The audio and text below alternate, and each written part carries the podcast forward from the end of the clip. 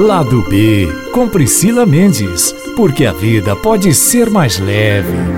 Oi, gente! Quinta-feira chegou, demorou, mas chegou! E hoje é dia de quê? Lado B, com Priscila Mendes. Isso mesmo, e como eu adiantei no primeiro podcast, ou seja, na semana passada, hoje o assunto é aromaterapia para você que quer aliviar o estresse, fugir aí da depressão, da ansiedade, prevenir doenças, manter a saúde e o bem-estar, não pode deixar de conhecer o poder dos óleos essenciais. Os efeitos são maravilhosos. E eu falo por mim, tá? Que sempre ando com meu colarzinho aqui difusor. É, antes de sair de casa, eu pingo umas gotinhas de óleo de lavanda, ou bergamota, ou alecrim, ou gerânio. Ah, dá vontade de pingar é tudo, viu? Vou falar a verdade. Mas, brincadeiras à parte, tem óleo essencial para tudo. Vai depender do que você deseja tratar, prevenir, enfim. Só para vocês terem uma ideia, os óleos essenciais já eram utilizados há milhares de anos pelos chineses, egípcios, árabes, mas o termo aromaterapia mesmo só surgiu no século XX, por meio do químico francês René Maurice Gattefossé. Nossa, agora fui longe. Imagina eu aqui fazendo biquinho. René Maurice Gattefossé, que lindo. E após vários estudos comprovando os benefícios dos óleos essenciais, o Ministério da Saúde incluiu no ano passado a aromaterapia no rol de práticas integrativas do SUS. E o bate-papo de hoje é com o pesquisador dessa área, o aromatólogo Fabian Laszlo. É um grande prazer receber você aqui, Fábio. Muito obrigado pelo convite, Priscila. A gente vai falar um pouquinho sobre o potencial que os aromas têm para equilibrar a saúde, né? Trazer bem-estar para o dia a dia das pessoas. Então, para a gente fazer uma breve introdução, conta para gente como é que surgiu a aromaterapia. É, então, a aromaterapia ela é uma técnica que surgiu na década de 30 na França através dos, dos, trabalhos de um químico que era o René Maurice de Gattefossé. É, naquele momento ele estava desenvolvendo trabalhos de pesquisa com alguns médicos e a partir de, dessas observações foi criado um livro que tinha um título como palavra aromaterapia. Foi a primeira vez que o termo surgiu e dali para frente essa prática ela começou a ser aderida e, e utilizada por outros profissionais nos anos seguintes, principalmente médicos e farmacêuticos. Diferente do que às vezes as pessoas entendem como aromaterapia, de que às vezes é um, um tratamento só com cheirinho no ambiente, na verdade, é, principalmente nessa época, o óleo essencial ele era visto como um princípio ativo fitoterápico da planta, né? É, não que hoje a gente consideraria a fitoterapia e a aromaterapia como a mesma coisa, porque envolvem práticas um pouco diferentes. Mas quando a gente vai tomar um chá, às vezes de hortelã ou de camomila, muito do que a gente está se beneficiando ali é o óleo essencial que tem nessas plantas aromáticas.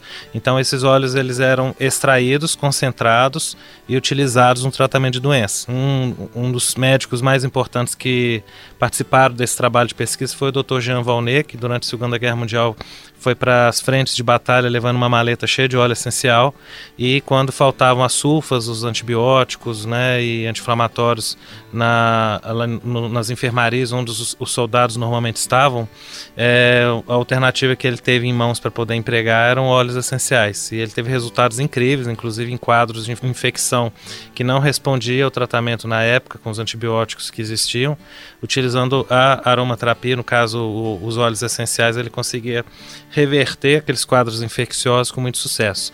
Então, posteriormente, é, foi se dado muita atenção ao estudo microbiológico dos óleos essenciais na França. Essa técnica da aromaterapia ela foi expandindo. Por volta da década de 70, ela foi levada para a Inglaterra por uma também química francesa, que a, a Marguerite Morri, e ela só que ela, o trabalho dela era mais focado para a área de cosmética, né? Então foi ela que introduziu o conceito do uso da aromaterapia na massagem é, e associou a aromaterapia também com a questão do bem-estar, porque até essa época o óleo essencial era visto muito como realmente um, um remédio, né? Como um fitoterápico natural, mas com, ainda com um princípio muito alopático. Por exemplo, ah, você tem uma dor de garganta, usa tal coisa. Tem uma sinusite, usa tal coisa. Mas não se observava muito aquela questão da causa emocional que fez o sistema imunológico declinar e desenvolver então a, a predisposição àqueles problemas. A Margarete ela trouxe essa visão mais holística e ali surgiu então uma aromaterapia diferente, que era mais fo focada nessa questão do bem-estar, da massagem e que foi uma aromaterapia que cresceu muito e veio para os Estados Unidos e chegou no Brasil por volta da década de 80 mais ou menos, né? Muito é, de forma muito assim simples inicial nessa época, né? A gente não tinha muita, muitas pessoas que praticavam, havia muita informação leiga, as pessoas confundiam nesses anos de 80 no Brasil principalmente muito essência sintética com óleo essencial e existia muito preconceito também quando se falava na possibilidade de alguém tomar um óleo essencial, diferente lá da França que eles tomavam, naquela época do Gattefossé tinha até injeção, né? Achava que era coisa de maluco, tipo assim, essa pessoa vai usar um óleo essencial, vai tomar um óleo essencial, que tipo, é quase uma cicuta, né? É, vai tomar um perfume, mas na verdade você estava tomando era um fitoterápico, né? E é lógico também que não se sai tomando de qualquer maneira. Existem dosagens é, adequadas que também se você fizer uma utilização inadequada, você vai até se intoxicar. Né? Desde aquela época quanto hoje, né? Esses princípios de, de estudo farmacológico eles são necessários. Mas então, aí a, a aromaterapia no Brasil ela foi tendo no, no, no, decorrer das décadas seguintes um processo de crescimento. Foi chegando essa aromaterapia com o contexto francês até no Brasil essa aromaterapia inglesa meio que aqui no Brasil foi se fundindo na própria França e a gente teve uma expansão desse conhecimento muito grande no mundo, né? Inclusive, pegando o gancho que você falou que foi trazido para o Brasil, a gente pode considerar hoje que a aromaterapia aqui já tem um grande avanço. Não é isso, Lázaro? É, inclusive, desde o ano passado, a prática da aromaterapia foi incorporada no SUS e hoje o uso dos óleos essenciais é feito em vários hospitais do país, em grandes hospitais, inclusive. Então, a, houve uma desmistificação do, da utilização dos, dos óleos essenciais né, como princípios tera, uh, terapêuticos, porque até então a gente tinha muito esse ar esotérico ou aquela visão preconceituosa de que ah, você vai pôr um, um cheirinho, vai tratar, vai fazer algum efeito em alguém. Né? Então, quando houve essa. É, o ministro da Saúde, ano passado, sancionou né, a utilização de várias práticas integrativas no SUS, em hospitais, é, e aí houve essa abertura, né, a gente viu os profissionais da saúde buscando mais a utilização dessa prática, entre outras, né, da, da, das práticas integrativas. E a aromaterapia ela se mostrou como uma prática muito eficiente é, como uma, uma metodologia preventiva, né, pelo fato dela ter uma ação muito especial sobre o sistema imunológico, sobre as emoções também, sobre a redução, por exemplo, da ansiedade, do estresse, e também é uma técnica muito eficiente para tratamento de, de problemas pontuais, por exemplo, problemas de pele, como fungos, micoses, às vezes de difíceis resultados de tratamento com, até o próprio tratamento convencional, que é, às vezes o fungo é mais resistente, problemas respiratórios, às vezes uma dor de cabeça, então, determinadas circunstâncias, a gente consegue é, ter uma solução muito eficiente com, com os óleos essenciais.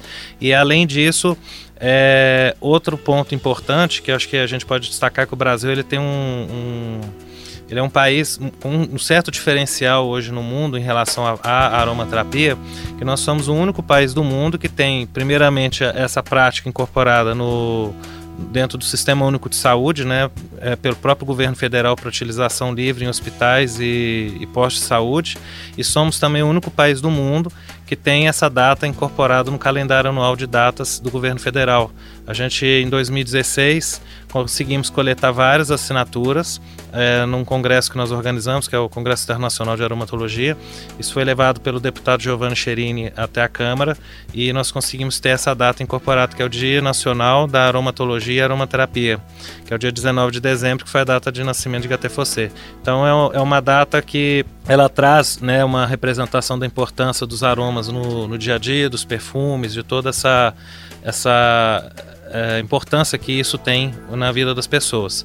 E também é digno de destacar que em 2004 nós tivemos o Prêmio Nobel de Medicina, que foi dado para dois médicos, Richard Hexel e Linda Buck, que através da, das pesquisas que vinham sendo feitas no, no, mapeamento genético humano, eles descobriram que cerca de mil genes, mais ou menos 3% do nosso DNA, é estritamente relacionado a receptores olfatórios. Ou seja, você pensar que nosso corpo é extremamente complexo, com várias enzimas, proteínas, funções, né, tipos de tecidos diferentes, a gente ter 3% disso tudo só para sentir cheiro, é, foi algo que chamou muita atenção dos cientistas, porque extrapola qualquer outro sentido que nós temos no nosso corpo. Então, é, dali para frente, novas pesquisas que iniciaram-se nesse campo para tentar entender melhor isso, né, até que ponto que havia essa importância tão grande do nariz na nossa vida, eles foram vendo que não era só o nariz que sentia cheiro, que todas as nossas células do corpo têm receptores olfatórios com muito, é, de, uma, de, de estrutura muito parecida com aquela que a gente tem no nariz. Então, por exemplo, os espermatozoides sentem cheiro, dependendo da molécula aromática que você coloca em, no, no potinho ali, no microscópio, você vê o espermato, por exemplo, cheiro de limão repele, eles começam a correr em sentido contrário, cheiro de rosa, eles começam a correr no sentido, a, a busca, como se fosse uma, um, um atrator, né? Coisa já dos primórdios, assim, né? A concepção, né? Vamos dizer assim, a atração, né? É, se acredita até que existam alguns feromônios ou talvez até os próprios hormônios que a mulher durante a ovulação libere, que isso seja já um atrator, igual você vai ter lá no, no, no caso dos animais, né, que tem a questão do cio ou, e outras questões, mas o, o próprio espermatozoide ele já tem essa capacidade de sentir o cheiro. Mas não fica só nisso, a gente tem receptores olfatórios no pulmão, no cérebro, na pele, é, no coração. É, então eles foram descobrindo ao longo do tempo que, por exemplo, nem sempre a mesma molécula ela vai atuar nos mesmos, nos mesmos tipos de tecido. Elas são bem intrínsecas a determinadas funções e tem, por exemplo, já descobertas incríveis de moléculas aromáticas que são capazes, por exemplo, de estimular, por exemplo, uma um receptor no, no, tecido muscular e aumentar a massa muscular, a, o crescimento dos músculos. Há outros que têm capacidade de promover a regeneração de células do fígado. Outros já são anticancerígenos. Então, isso, é, esses tipos de pesquisa têm aberto um campo de, de estudo para a área médica que nas próximas décadas vai ser algo assim fantástico que a gente vai ver acontecer no decorrer dos próximos anos, né? Até mesmo medicamentos, né, como a, a, analgésicos, anti-inflamatórios, também está se observando que alguns deles atuam através dos receptores e era algo que ninguém imaginava que poderia acontecer. É, na questão da nossa flora, a gente tem uma biodiversidade muito grande, né? Isso coloca o Brasil aí também como um país com esse diferencial? Então, o Brasil, devido à floresta amazônica e também os diversos biomas que a gente tem, que nós temos aí, o, acho que nós somos o país mais rico em biomas, né? A gente vai ter o Cerrado, tem aí o Planalto, temos a, a própria Amazônia, Mata Atlântica e aí vai embora to, todos esses biomas eles têm é, plantas muito diferentes uns das outras, dos, dos, outros biomas, né? é como se a gente tivesse vários países dentro de um mesmo e podemos dizer que o nosso Brasil é o país que tem a flora aromática mais rica do mundo. Só que é um dos países que menos é aproveitada essa flora. É uma coisa assim triste, pesarosa de, de observar, porque principalmente a gente vê muito produtor de óleo essencial que se motiva, né? Nossa, vou produzir isso. Às vezes a pessoa né, fica entusiasmada, mas a gente sempre vê lá, lá vai a citronela, vai lá o capim-limão, vai um eucalipto e aquelas coisas mais preciosas que a gente tem aqui, as pessoas realmente não, não acordam para isso, né? A gente até tem é, movimentado já esse ano, é um projeto de dois anos que nós temos uma editora de livros especializados na área. A gente está fazendo parceria com produtores pelo Brasil para tentar é, explorar melhor as plantas aromáticas nativas do, do nosso país, no sentido de coletar o óleo essencial delas, realizar análise na UFMG cromatográfica da composição a gente já tem conseguido óleos aí de plantas que nem existem artigos científicos publicados, são plantas bem com óleos bem novos, assim, inusitados. E acreditamos que daqui uns dois anos a gente deva ter um material para ser lançado, publicado, bem. É, bem importante assim para a sociedade tanto brasileira quanto no exterior, no sentido de mostrar a riqueza que a gente tem aqui e a necessidade de nós valorizarmos isso, não só no sentido comercial, que é, é algo importante para o Brasil, mas no sentido também de proteção ambiental, porque no momento em que você pega uma espécie nativa e ela passa a ser cultivada e ser protegida, você consegue fazer com que essa espécie seja perpetuada, é uma maneira de proteção também. Partindo aí do lado comercial, como você disse, Aí as pessoas que se interessam, que fazem uso e muitas vezes querem é, adquirir os óleos essenciais, trazer isso para a vida delas mesmo, como escolher um bom óleo essencial. Qual é a diferença, Fábio, de um óleo essencial e de qualidade, é, de um, por exemplo, sintético? O que é interessante a pessoa saber é que um óleo essencial tirado de uma planta, por exemplo, você pegou lá, é, digamos, 200 quilos de alecrim, né, destilou e saiu, suponhamos aí, 200 ml de óleo essencial. Vai ser mais ou menos isso, né? É, esse alecrim, por exemplo, talvez ele vai custar uns 40 reais um vidro. Já a rosa, nós vamos gastar duas a três toneladas de pétala para conseguir um litro de óleo. É uma quantidade assim muito maior que você vai precisar de local de cultivado para poder fazer essa extração. É muito penosa a produção e acaba que é um produto muito caro. Então, um, um cerca de uns 5 ml de óleo de rosa vai estar custando 400, 500 reais. A diferença que você às vezes vai ver de um produto para o outro, às vezes é muito grande quando está se falando de um produto natural, porque a quantidade de massa de planta né, e a, o, a dificuldade para aquisição de alguns óleos muda muito de uma espécie para outra. Né? Tem óleos já muito baratos, às vezes que você vai encontrar por 20 reais, como um óleo de laranja, 10 ml. Agora, essa questão de oscilação de preço é uma coisa que o consumidor pode observar, porque nunca vai custar um óleo puro barato de mais a 5 reais um vidrinho de, de vamos supor, um alecrim, geralmente é uma coisa, um produto sintético. É, outra coisa, um óleo essencial, quando a gente faz uma análise num, é, cromatográfica, que é uma análise que a gente faz em laboratório para poder identificar quais são os constituintes químicos dentro desse óleo, uma lavanda natural, por exemplo, ela chega às vezes a ter 200 componentes dentro desse óleo. E às vezes você vai pegar um produto sintético, ele vai ter 3, 4, 5 compostos. Essa multicomplexidade que um óleo natural tem, é, muitas vezes não são esses princípios majoritários que tem maior quantidade, que às vezes lá no sintético eles concentram, né? É, que é o, a parte mais importante daquele óleo para ele agir no nosso organismo. Às vezes são os componentes em menores proporções. Né? Tem um óleo muito especial para a mulher, que é a salva esclareia, a salves clarela é muito conhecida para tratar tratamento da parte de menopausa, TPM, é, distúrbios menstruais. As mulheres que gostam de ar da aromaterapia conhecem muito esse óleo. E esse óleo, ele normalmente, quando ele é destilado, ele tem uma quantidade muito pequenininha de um componente que se chama esclariol. Fica em torno aí de meio por cento. Mas aí você pensa que numa constituição de 99,5%, a coisa mais, mais importante não está nessa faixa toda, está lá nos meio por cento, que é o composto que mais vai ter atuação nessa parte do sistema endócrino. Né? Então é importante a pessoa diferenciar essa questão do que nem o sintético, não que ele não possa ter algum efeito, pode ser até benéfico ou maléfico, às vezes é, é irritante, pode causar uma alergia.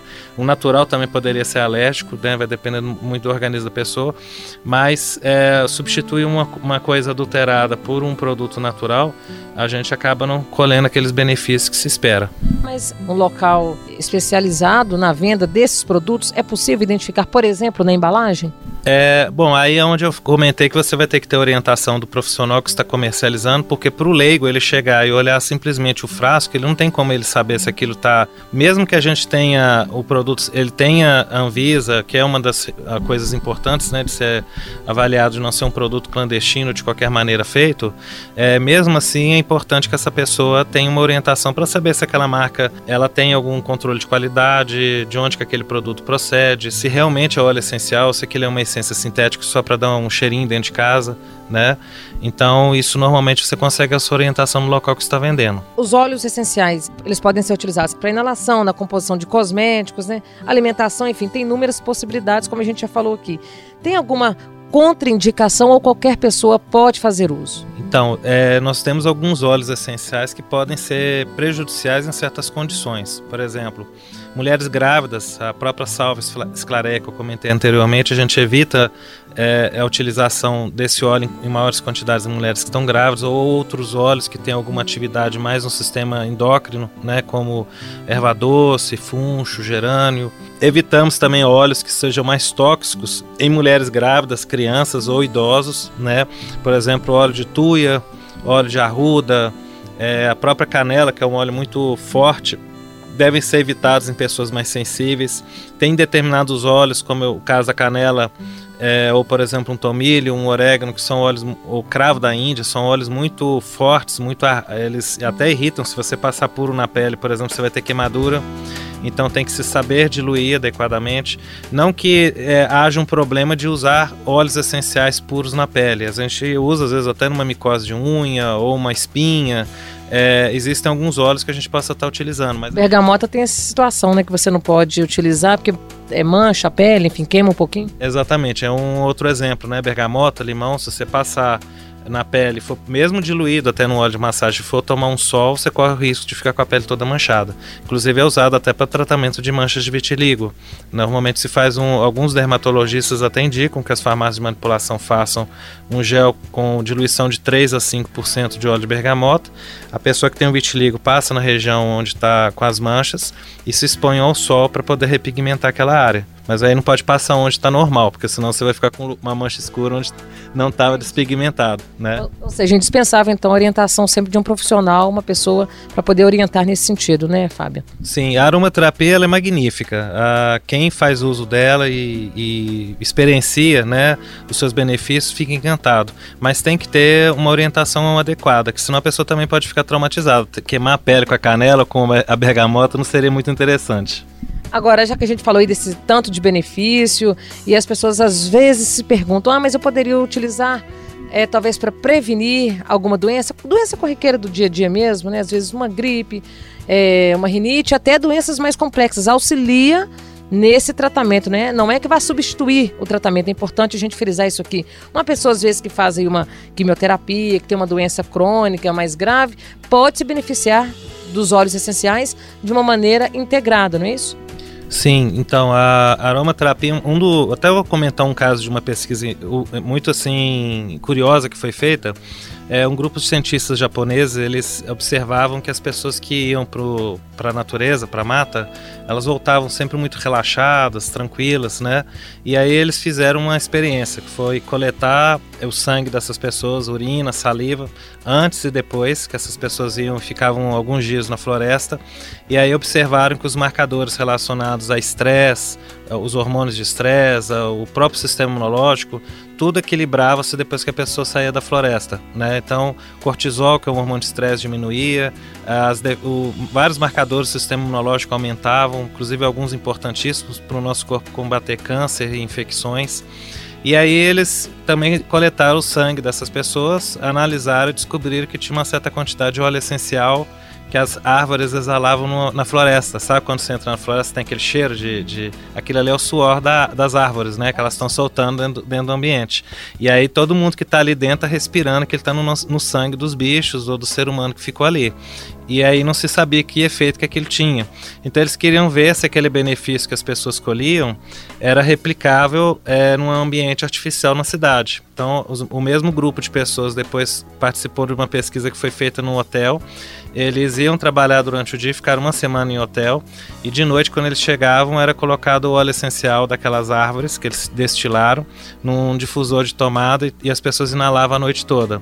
E aí, ao longo da semana, eles depois no final fizeram a coleta de novo da urina, saliva, sangue e notaram que o resultado que se teve quando as pessoas iam para a floresta era idêntico que se tinha quando as pessoas estavam no hotel inalando o óleo essencial de noite.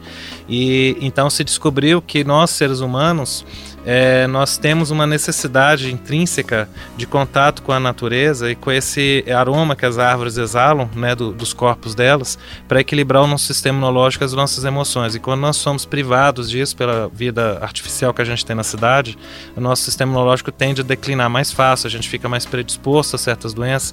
Então, é onde a, a prática da aromaterapia ela entra para recuperar essa perda da, do contato natural que a gente tem com esses aromas da, da mata como um meio de prevenção de várias doenças que a gente poderia, uma vez ou duas por semana, eles observaram inclusive que o resultado desse impacto do, de a, a, a inalar um determinado aroma à noite, ele perdurava quase uma semana no sistema imunológico. Então, às vezes, um difusorzinho que você coloca de noite para dar uma relaxada, para dormir melhor, com uma lavanda, um, um pinheiro ou alguma uma bergamota, né, é o suficiente para você já ter uma resposta imunológica muito positiva durante a semana, né? Então, também tem se observado que mediante a isso, né, há muitos aromas que reduzem a ansiedade, né, e podem ajudar progressivamente minimizar o impacto do estresse. Há aromas que são antidepressivos, então é um mal hoje que as pessoas vivem muito, né? É, eu acho que principalmente essa situação que a gente vive hoje no mundo muito negativa e muito pessimismo, muito problema, o tempo inteiro ouvindo, se ouvindo falar, a gente acaba tendendo a ficar mais deprimido por conta de, disso nos sufocar. Então, certos aromas mais alegres, como uma laranja, uma mandarina, geralmente estimulam uma, uma postura mais positivista do ser humano e ajuda a minimizar é, as reações de, de depressão. É, existem certas doenças que são sazonais, que às vezes a, a interseção com a utilização de um óleo essencial nas fases iniciais também é muito útil para ajudar a prevenir que a, o problema a, aumente, né? Então, vamos supor aí a época do inverno, a gente até está saindo, né? Mas, por exemplo, é muito comum se ter as sinusites, as próprias rinites e problemas similares. Então, a utilização do óleo de hortelã-pimenta, eucalipto, geralmente são óleos expectorantes que ajudam bastante nesse, nesses quadros. É, temos, por exemplo, os problemas respiratórios de relacionados às alergias, que a gente já tem os abetos, que é um tipo de pinheiro que é usado muito em árvore de Natal no, no, no Canadá, e a própria lavanda também, que é antialergênica. Então vai dependendo muito daquilo que a gente está tá vivendo ali naquele momento. É, eu posso dizer que é uma, é uma prática que às vezes ela vai evitar que você tenha um dispêndio maior em algo que possa ter efeitos colaterais depois, né? Ou até alguns tratamentos que são mais agressivos, muitas vezes quando ela entra logo na fase inicial e você consegue remediar com um tratamento simples e, e, de, e de grande eficácia. Tem óleo essencial para tudo aí, né, Fábio? É, e aí existem os óleos essenciais que ajudam, né, auxiliam as mulheres, as gestantes é, também no universo masculino, crianças, animais, no marketing olfativo.